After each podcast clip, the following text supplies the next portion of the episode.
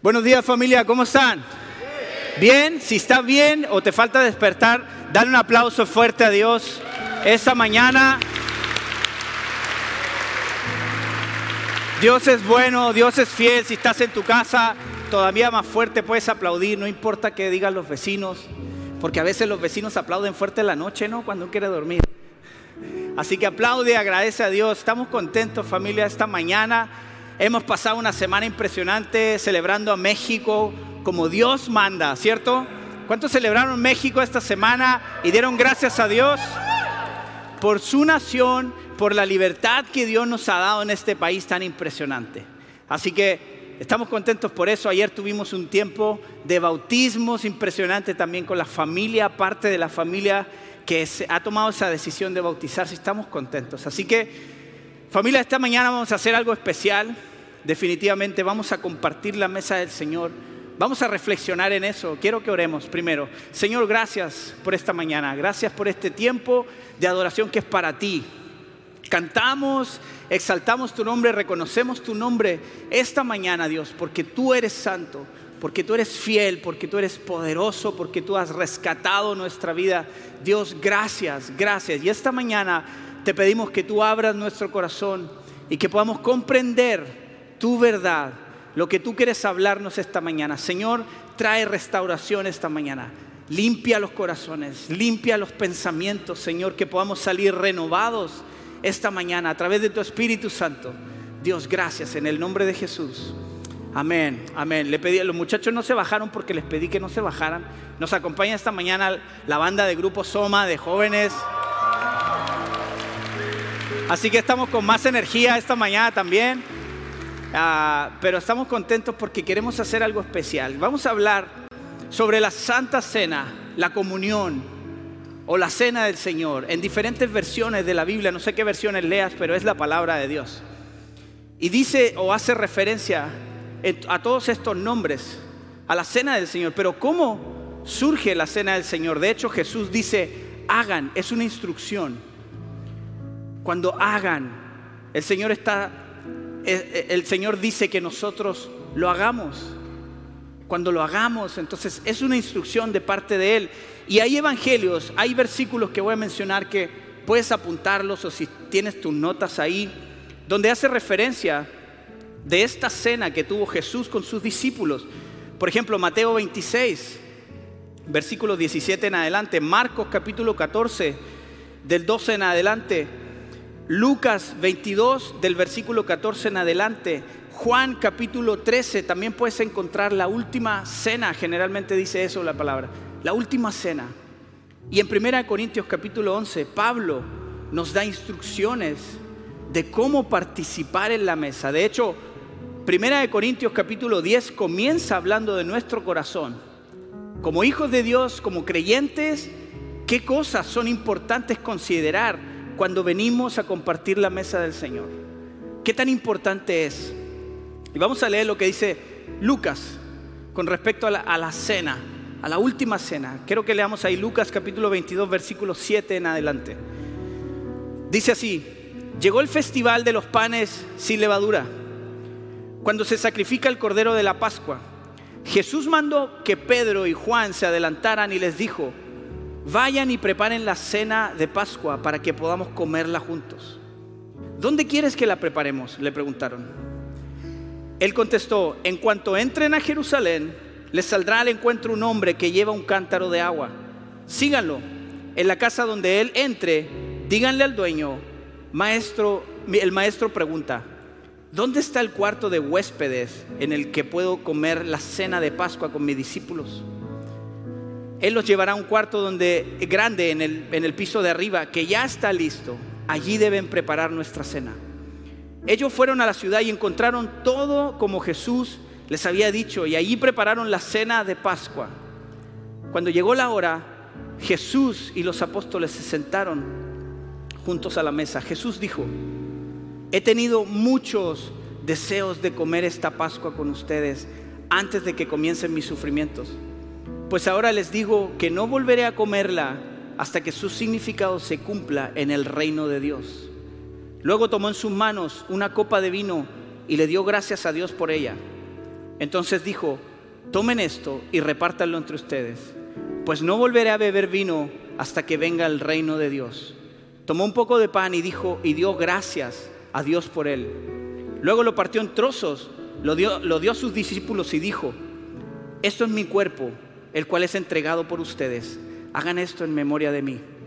Después de la cena, tomó en sus manos otra copa de vino y dijo, esta copa es el nuevo pacto entre Dios y su pueblo, un acuerdo confirmado con mi sangre, la cual es derramada como sacrificio por ustedes. Jesús está instituyendo y está haciendo, celebrando una cena. Ahora, el pueblo judío dice aquí que se iban a juntar para celebrar la fiesta de los panes sin levadura o la Pascua, que eran sinónimos, era lo mismo. La Pascua y la fiesta de los panes sin levadura. Y la fiesta de los panes sin levadura era la celebración o el recuerdo de la liberación del pueblo de Israel por manos de Egipto. En Éxodo capítulo 12, capítulo 40, perdón, capítulo 12, versículos 40 y 41, dice exactamente la Biblia que el pueblo de Israel estuvo 430 años como esclavos. Y cuando Jesús celebra la Pascua, celebra la Santa Cena con los discípulos, es el, es el recordatorio de eso. De hecho, más adelante lo vamos a ver. Pero ese día que el pueblo de Israel es liberado de Egipto, es el, es el año 430. Eso lo dice la Biblia, Éxodo. Exactamente en el día en que ellos son liberados se cumplen los 430 años de esclavitud. ¿Se imaginan? 430 años, ¿cuántas generaciones pasaron esclavos? Y el Señor los libera de esa esclavitud. Pero Dios en esa ocasión dio la instrucción de celebrar cada año de una manera muy específica, muy puntual. Y esto dice que es una celebración, es un festival, dice, de los panes sin levadura. Vamos a ver más adelante también qué significa eso. Pero el término hebreo Pascua se deriva de un verbo que significa pasar por encima. Cuando hablamos de Pascua, estamos hablando de pasar por encima con el sentido de perdonar. Cuando pasas por encima la ofensa, cuando pasas por sobre la ofensa. Eso es el significado de Pascua, pasar por encima. Éxodo capítulo 12, versículo 17 dice, celebren el festival de los panes sin levadura, porque les recordará que este mismo día yo saqué a sus grandes multitudes de la tierra de Egipto. Versículos 25 y 27 al 27 dice, cuando entren en la tierra que el Señor ha prometido darles, seguirán celebrando esta ceremonia. Entonces sus hijos preguntarán, ¿qué significa esta ceremonia? A lo mejor algunos están preguntando aquí. Ustedes contestarán, es el sacrificio de la Pascua del Señor, porque Él pasó de largo las casas de los israelitas en Egipto. Recuerden que en este tiempo estaba el pueblo por ser liberado, Dios mandó, envió plagas para convencer, para hablar al faraón sobre el poder de Dios. Y la última plaga era la muerte a los primogénitos de animales, de personas, todo. Pero Dios instituyó la Pascua y dijo, van a comer y celebrar esta Pascua y van a eh, sacrificar un cordero. Tenía unas especificaciones muy, muy claras. Pero dice la sangre de este cordero, que era limpio, era un cordero súper especial de una manera tratada por ellos. La sangre de este cordero tiene que estar en los marcos de sus puertas. El que cumpla con esto dice, el ángel de la muerte pasará por, por fuera de ellos. El ángel de la muerte pasará por sobre ellos y nada les hará. Entonces, cuando, cuando Dios instituye la fiesta o la Pascua, la fiesta de los panes sin levaduras, es es un recordatorio de esa liberación y de lo que Dios hizo con su pueblo. Entonces, así como el pueblo de Israel recuerda con el con la Pascua, la liberación del pueblo de Israel, para nosotros la Santa Cena es un recordatorio de la muerte y el sacrificio de Jesús por nosotros. Ahora, el versículo 15 del capítulo, del capítulo 22 de Lucas que acabamos de leer, dice, Jesús dijo, he tenido muchos deseos de comer esta Pascua con ustedes. Y a mí me llamó mucho la atención esta parte, porque Jesús dice, tengo muchos deseos, muchas ganas. Cuando tú tienes deseo de algo, hasta el corazón te palpita, ¿no? Estás deseoso, estás ansioso. Pero ¿qué era, qué era el deseo tan grande de Jesús? ¿Cuál era el, apuro y, las ganas que tenía Jesús de celebrar esta, esta cena? Podríamos decir tal vez que era un deseo de Jesús de convivir y tener compañerismo con los discípulos. O tal vez podemos decir que era una forma de revelarse de una manera más completa con ellos. O tal vez Él quería reunirse para decirles el futuro, lo que venía, o hablarles sobre la eternidad. Y yo también en la medida que estaba estudiando y buscando lo que Dios quería hablar esta mañana, me, llegué, me llegué al profeta Isaías, el capítulo 53. Esto escribe Isaías aproximadamente 700 años antes de que esto ocurriera en la última cena, antes del sacrificio de Jesús. Isaías escribe esto en, en capítulo 53, versículo 11. Dice, cuando vea todo lo que se logró mediante su angustia, está hablando de Jesús, 750 años antes. Cuando vea todo lo que se logró mediante su angustia, quedará satisfecho. Y a causa de lo que sufrió, mi siervo justo hará posible que muchos sean contados entre los justos, porque Él cargará con todos los pecados de ellos. Yo me quedé impresionado porque me responde la pregunta que hizo, la, frase que dice Jesús. Tengo tantos deseos de comer esta Pascua con ustedes. Deseo tanto hacer eso. Y mi respuesta la encuentro 750 años antes. Cuando Isaías dice que Él quedará, Él estaba deseoso porque iba, a haber una satisfacción en Él. ¿De qué? De que por su sufrimiento muchos iban a ser justificados.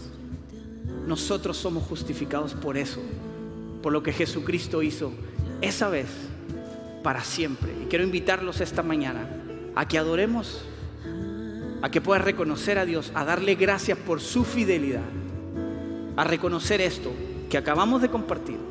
Quiero que lo pongas en tu corazón y adores con nosotros este tiempo.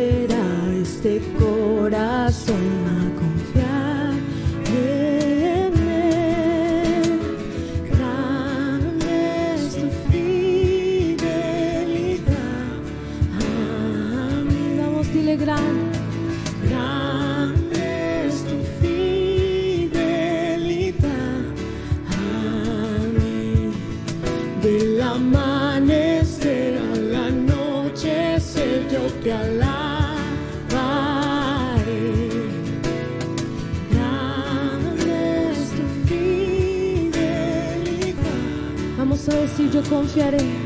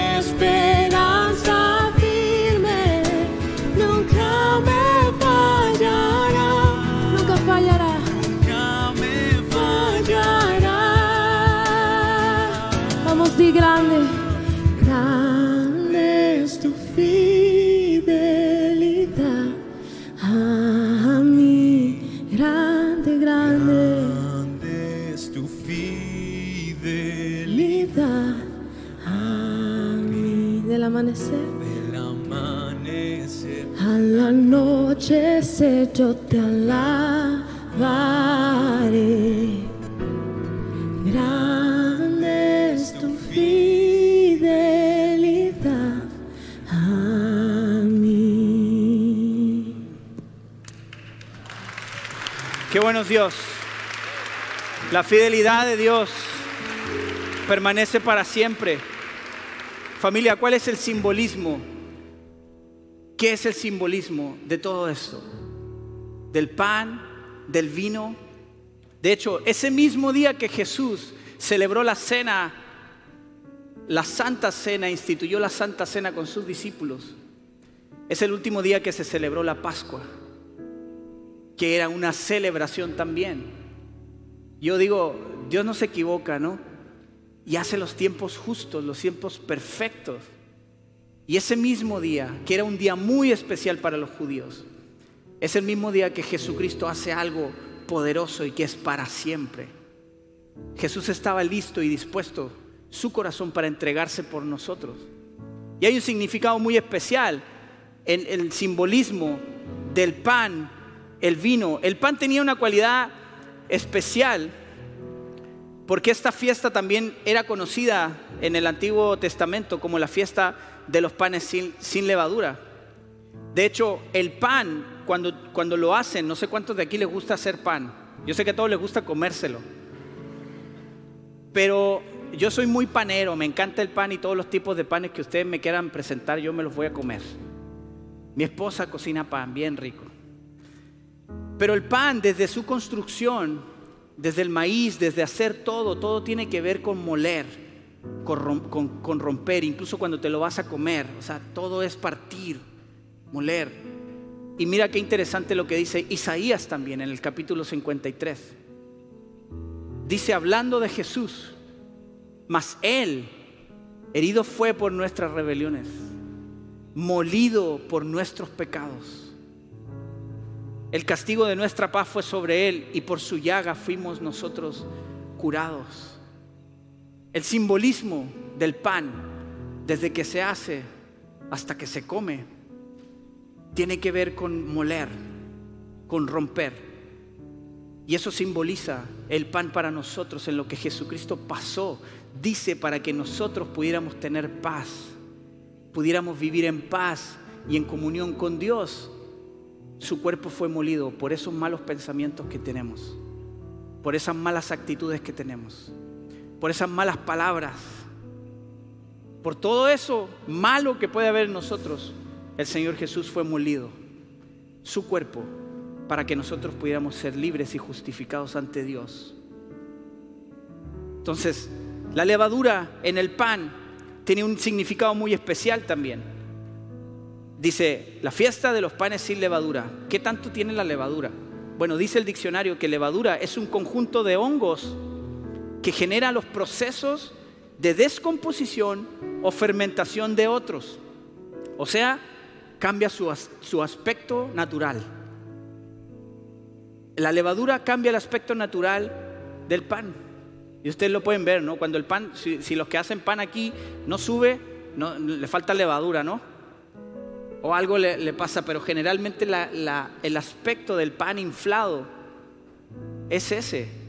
Gálatas 5, eh, capítulo 5, versículo 9 dice, esa falsa enseñanza es como un poquito de levadura que impregna toda la masa.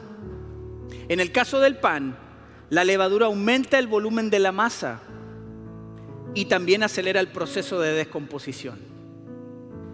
El pan se echa a perder muy rápido por la levadura.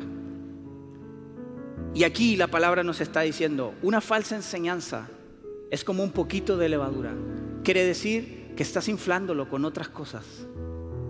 Estás mezclando lo original, lo real, lo que Dios hizo para tu vida, lo estás mezclando con otras cosas. Primera de Corintios capítulo 5 versículos 7 y 8 dice, Limpiaos pues de la vieja levadura para que seáis nueva masa, sin, eh, sin levadura como sois. Porque nuestra Pascua, que es Cristo, ya fue sacrificada por nosotros. Así que celebremos la fiesta, no con la vieja levadura, ni con la levadura de malicia y de maldad, sino con panes sin levadura, de sinceridad y de verdad. Quiere decir que la levadura simboliza el pecado y la maldad que hay en nosotros. Si bien fuimos creados en la perfección y somos imagen de Dios, el hombre pecó y eso produjo una, una suciedad en nuestro corazón. La levadura es lo que nuestro corazón produce cuando no estamos con Dios. La levadura incluso aquí dentro de la iglesia, porque Pablo estaba diciendo esto a los corintios, que eran creyentes, pero los corintios se fueron por la tangente, ¿no? Y empezaron a hacer cosas que no correspondían a un hijo de Dios, a alguien que había sido transformado y su mente estaba siendo renovada. Entonces Pablo le dice a los corintios y le- les aconseja, cuando vayan a compartir la mesa del Señor, ustedes tienen que analizar su corazón. ¿Cómo está su corazón? En los panes sin levadura simbolizan al pueblo de Dios que son limpios de sus pecados por la sangre del Cordero que es Cristo. Y entonces a nosotros muchas veces se nos hace muy fácil inflar nuestra vida espiritual incluso. Vernos cristianos. Asumimos el idioma, el lenguaje, ¿no? El cristiañol. Y andamos hablando y diciendo muchas cosas, pero lo que hay en nuestro corazón realmente no es eso. Pero la levadura está más grande, la levadura está más pesada. Entonces, el pan sin levadura simboliza una persona que es sincera, es honesta, es transparente. Y el vino, el vino es usado en muchas cosas en lo largo de la Biblia. De hecho, es una, es una, es una bebida que era muy usada en ese tiempo el vino. Y hay muchas referencias bíblicas. De hecho, hay ofrendas que se entregaban con relación al vino. Era algo muy común. Bueno, yo sé que es común ahora también. Pero la Biblia también nos habla sobre el exceso, sobre el abusar de ello. Pero era algo que era usado en ese tiempo. También habían otros procesos. Porque ahorita el proceso busca otra cosa. Pero en el original el proceso era muy distinto de tratar el, el vino. Pero si nos ponemos a pensar en el ministerio de Jesús, el primer milagro que marcó el inicio del ministerio de Jesús, ¿qué fue? Convertir el agua en vino. Hay una referencia muy poderosa. Y hablamos de eso hace un tiempo. Los sirvientes echaron agua en las vasijas y ellos nada más echaron agua en las vasijas y el Señor hizo un milagro impresionante y transformó, dice, no nada más en un vino, en el mejor vino de toda la historia hasta ese momento. No había habido un mejor vino. El símbolo que usa Jesús para iniciar su ministerio es vino y el símbolo que usa Jesús para terminar su ministerio es una cena compartiendo el vino que simboliza su sangre. Su sangre que en, unos, en unas horas más iba a ser derramada por nosotros para limpiar nuestros pecados. Esa sangre derramada genera, dice la Biblia, un nuevo pacto entre Dios y su pueblo, o sea, nosotros. Esa sangre derramada, ese mismo día que estaban celebrando la Pascua, la celebración de la libertad de Egipto, donde dejaron la levadura, ese mismo día Jesús celebra y está deseoso de celebrar esa cena en la cual su sangre derramada por nosotros iba a generar un nuevo pacto para nosotros. Un nuevo pacto de salvación, un nuevo pacto de perdón, un nuevo pacto de bondad, de compasión, de salvación. La Santa Cena es un recordatorio de su sacrificio. Dice Mateo capítulo 26, versículo 27, 28. Cada uno de ustedes beba de la copa, porque esto es mi sangre, lo cual confirma el pacto entre Dios y su pueblo. Es derramada como sacrificio para perdonar los pecados de muchos. Nosotros hemos sido perdonados por esa sangre que fue derramada. Y quiero invitarte una vez más esta mañana a que examines tu corazón y adores a Dios con nosotros. Entrega si hay algo en tu corazón, si hay algo que traes guardando, si hay eh, falta de perdón, si tienes que dar perdón, hazlo en este tiempo en el que vamos a adorar juntos y reflexiona en esto, el significado del pan, del vino que estamos a punto de compartir como familia. Vamos a adorar. Venimos a adorarte, te queremos entregar nuestro corazón,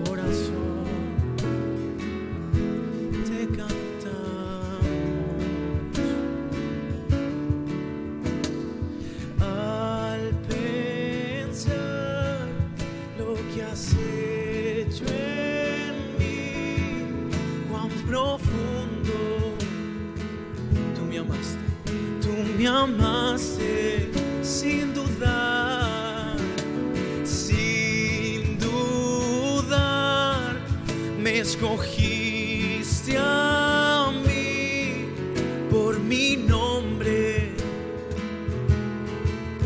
me llamaste, hoy te pido Padre. Dame de beber de tu amor, la fuente de todo poder, que sacia mi ser, tu inagotable amor,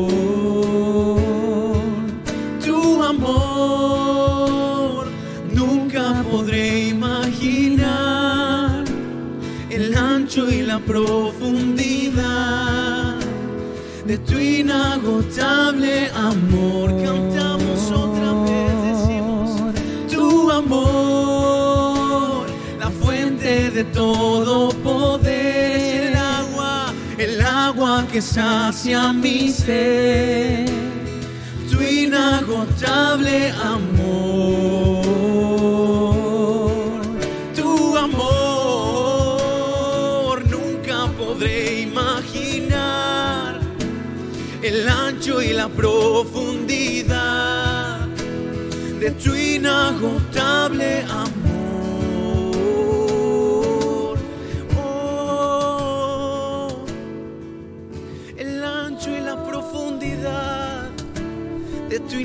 De tu inagotable amor.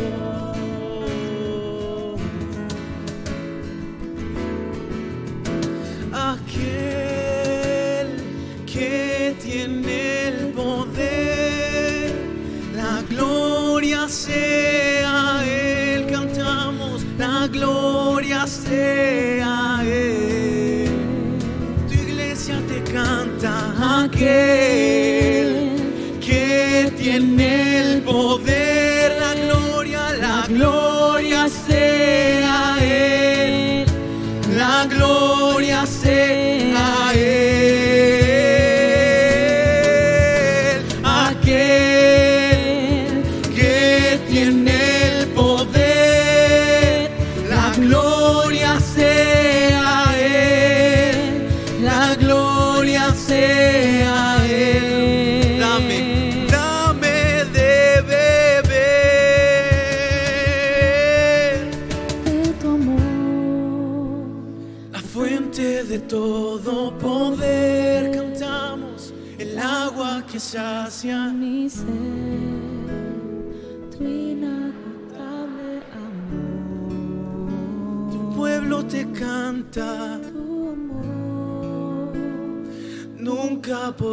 imaginar el ancho y la profundidad de tu inagotable, de tu inagotable amor. tu amor, tu amor, tu amor. Gracias Dios. Gracias Dios por tu amor, fuente inagotable. Señor, tu amor no tiene nada que ver con el nuestro.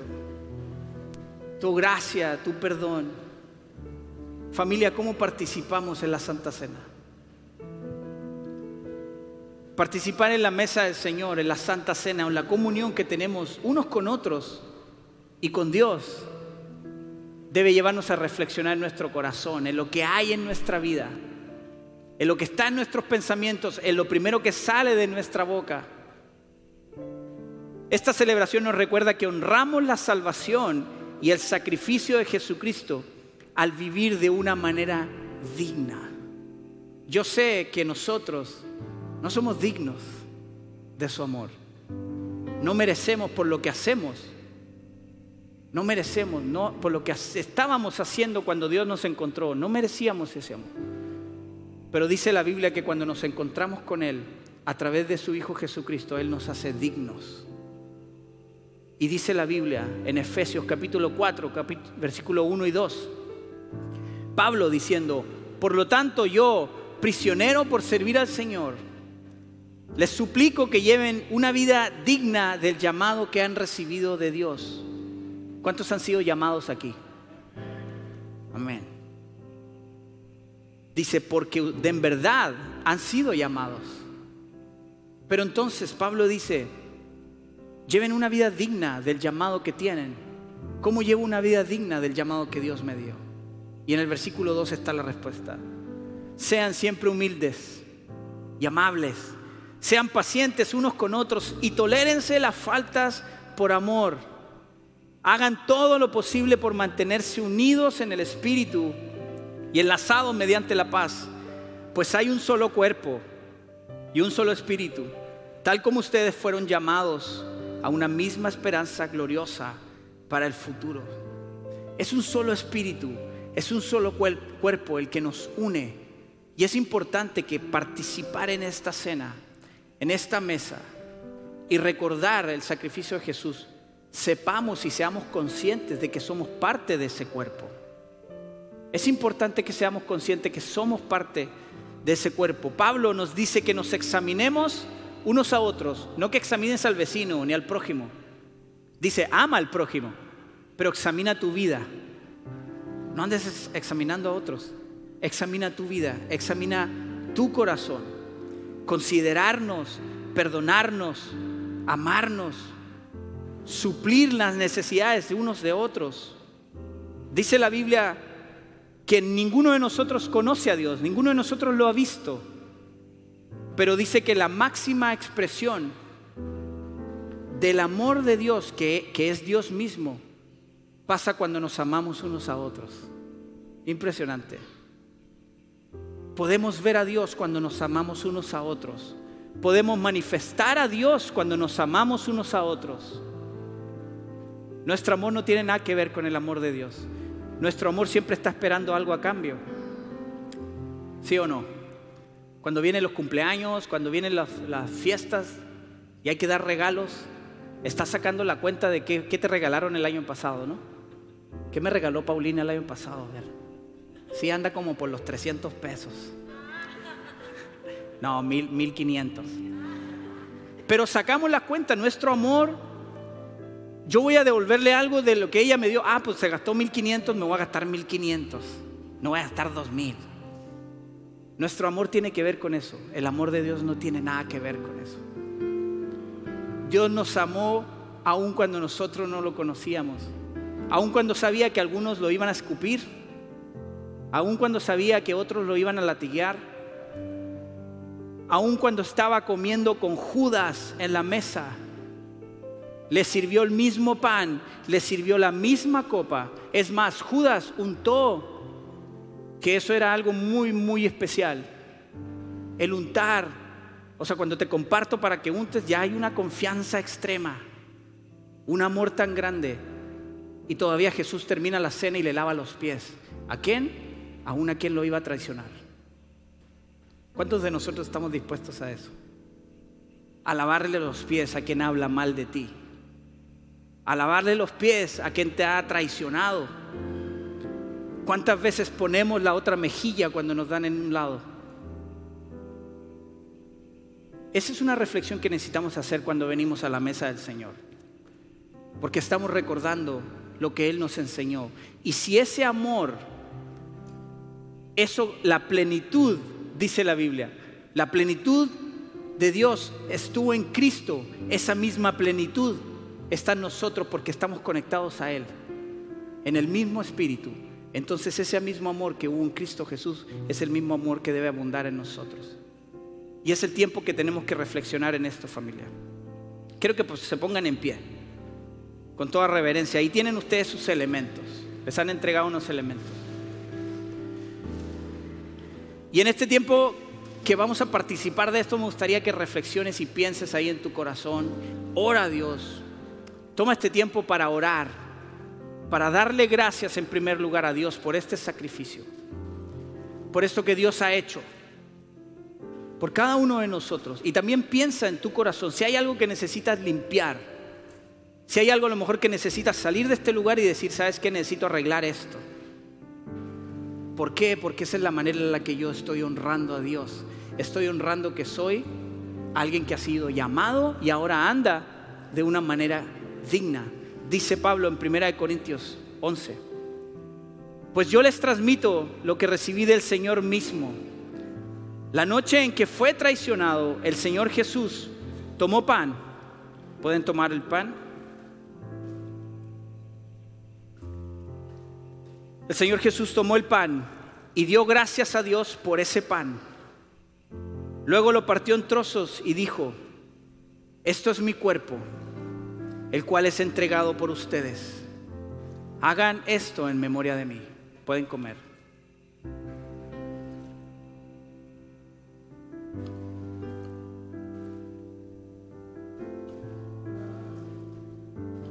Gracias Dios por este pan que podemos compartir, que representa que fuiste molido, que fue roto tu cuerpo por nosotros, por darnos salvación. Ese castigo que nosotros merecíamos, tú lo hiciste para que nosotros pudiéramos estar en paz con Dios y podamos ser salvos.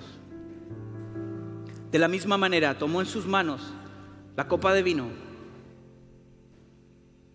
después de la cena y dijo, esta copa es el nuevo pacto entre Dios y su pueblo, un acuerdo confirmado con mi sangre.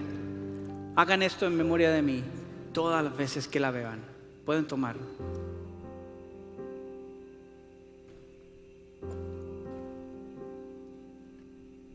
Pues cada vez que coman este pan y beban de esta copa, anuncian la muerte del Señor hasta que Él vuelva. Señor, gracias. Gracias esta mañana porque nos unimos como familia, como este cuerpo, parte de este cuerpo donde tú nos has puesto. Y somos conscientes que somos parte de este cuerpo. Dios te adoramos, te agradecemos, te exaltamos, te reconocemos en nuestra vida como nuestro Rey, como nuestro Salvador, como ese Dios que liberó al pueblo en el Antiguo Testamento y ese Dios que nos salva y nos rescata este día de nuestros pecados y nos limpia y nos purifica y nos ayuda a caminar en la gracia, que nos ayuda a caminar en la libertad, en la confianza. Señor, te adoramos esta mañana, te reconocemos y Dios, perdónanos perdona y limpia nuestro corazón. Que podamos salir esta mañana renovados, que tu Espíritu Santo esta mañana descienda en el corazón, en la vida de cada uno de los que estamos aquí, de cada persona que está en internet compartiendo esta cena con nosotros, Dios. Que tu Espíritu Santo renueve nuestras fuerzas, renueve tu presencia, el fuego de tu Espíritu que vuelva, vuelva a arder en nuestra vida, Dios. En el nombre de Jesús, te adoramos esta mañana como familia. Te vamos a adorar, Dios. Gracias, gracias. Juntos levantamos nuestra voz, familia. Cuán hermoso su nombre es, cuán hermoso su nombre es, el nombre de Jesús, mi rey. Cuán hermoso su nombre es, nada se hermoso su nombre no hay otro nombre. Cuán hermoso su nombre cuán hermoso su nombre el nombre de Jesús, mi rey. Cuán hermoso su nombre nada se su nombre es, no hay otro nombre. La muerte venciste, el velo partiste, la tumba vacía ahora está. Los cielos declaran, tu gloria proclaman, resucitaste Declaremos esto una vez más, familia. La muerte venciste, el velo partiste, la tumba vacía ahora está. Los cielos declaran. Los cielos declaran, tu gloria proclaman, resucitaste en magia, inigualable, incomparable, incomparable. Hoy, Hoy y por siempre reinarás. Tuyo el reino, Tuyo es el reino,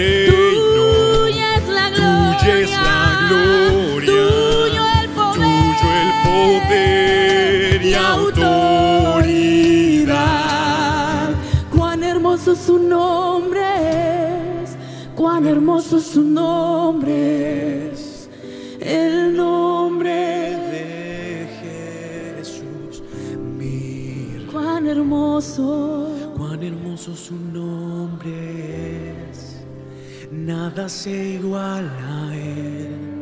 Cuán hermoso su nombre es, Cuán hermoso su nombre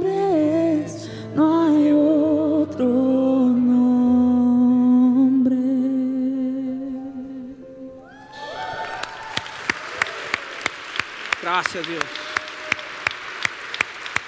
Gracias Dios. Cuán hermoso es tu nombre. Tu preciosa sangre y tu cuerpo derramados por nosotros, Señor. Gracias. Eres digno de todo esto y toda nuestra vida. Así como están, me gustaría invitar, si hay alguna persona aquí que no ha reconocido con su boca que Jesús es el Señor y que el mismo Dios que está con nosotros lo levantó de los muertos. Quiero invitarte a hacer esta oración. Es breve, repite conmigo. Señor Jesús, gracias por amarme. Hoy reconozco que viniste, moriste por mí y resucitaste. Limpia mi corazón y transforma mi vida en el nombre de Jesús. Amén. ¿Habrá alguna persona que hizo esa oración por primera vez hoy? Si levantas tu mano, nada más queremos ver tu mano. Si hiciste esa oración por primera vez. Allá arriba hay alguien. Dios te bendiga. Bienvenido. Alguien más que hizo esa oración por primera vez. Alguien más hizo esa oración. Si hiciste esa oración, hiciste esa oración en tu casa, por favor escribe acepto. Es todo lo que tienes que hacer. Si hiciste esa oración aquí, a lo mejor no te atreviste a levantar tu mano.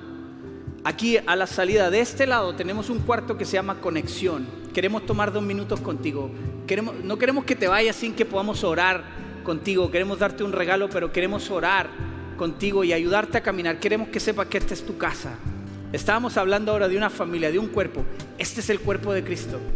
Esa es la familia de la fe y queremos caminar contigo, igual ahí en tu casa donde estás. Así que bienvenidos a la familia de Dios y estamos contentos, agradecidos por esta mañana porque hemos podido compartir la mesa y hemos comprendido mucho de lo que Dios quiere para nosotros. Así que familia, puedes tomar tu lugar ahí donde estás. Familia de internet, queremos dejarlos ahí con su host. Todavía hay algunas cosas que queremos hablar con ustedes. Que tengan excelente semana. Dios los bendiga.